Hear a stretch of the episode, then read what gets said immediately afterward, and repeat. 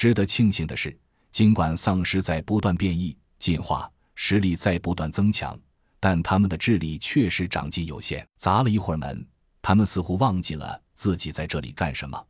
而二姐等四人的防护服很好的隔绝了四人的气息，所以时间稍微一长，围着小楼的尸群自己先迷茫了。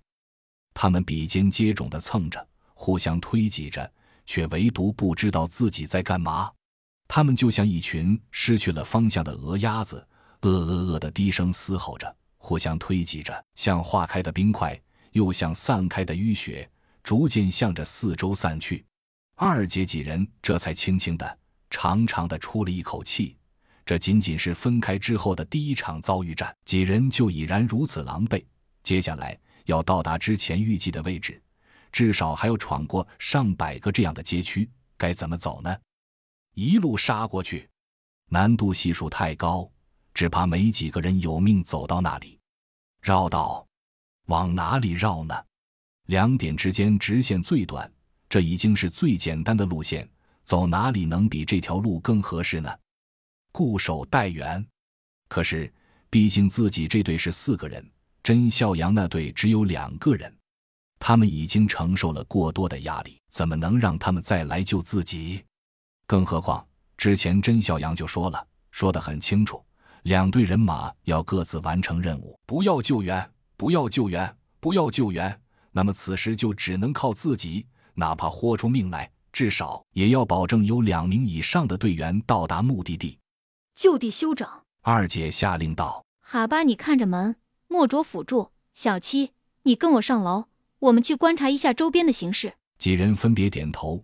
大家都是训练有素的战士。嗯，除了莫卓，他是训练有素的科学家和宅男，但这不妨碍他高度理解二姐的意思。于是他掏出自制的疫苗弹专用手枪。靠着墙壁坐下，一动不动地盯着大门的位置。二姐和穆一成很快到了三楼，在这之前，他们先对三层小楼进行了清理，安全，没有发现丧尸的踪迹。两人确认后，尽快来到了三楼，轻轻推开一道窗户缝，往外一看，顿时大惊失色。不知什么时候，甄孝阳他们吸引走的丧尸群已经陆续往回走了。看来自己几人和远处的甄孝阳。洛奇二人都已经被里三层外三层的包围了。孝阳，你在哪里？我们该怎么办？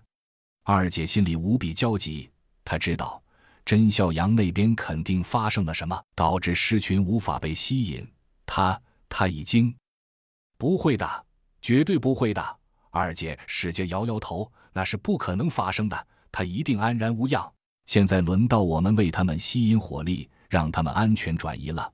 他提起枪，准备付诸实践，没想到旁边的穆一成却一把抓住他的手，低声却坚定地道：“不要这样，二姐，孝阳和洛奇他们绝不希望你这么做，这只会让他们的努力前功尽弃。如果他们在旁边，也一定会阻止你的。”二姐有些着急的道：“难道我们就这样什么都不做？”不，穆一成低声道：“不是什么也不做，我们必须坚持住，等他们新的动作，他们一定还有其他的办法。”二姐闻言，放下了手中的枪。四人走到窗前，静静的看着远方浓烟升起的地方，等待着。笑阳，你们到底在做什么？准备怎么做呢？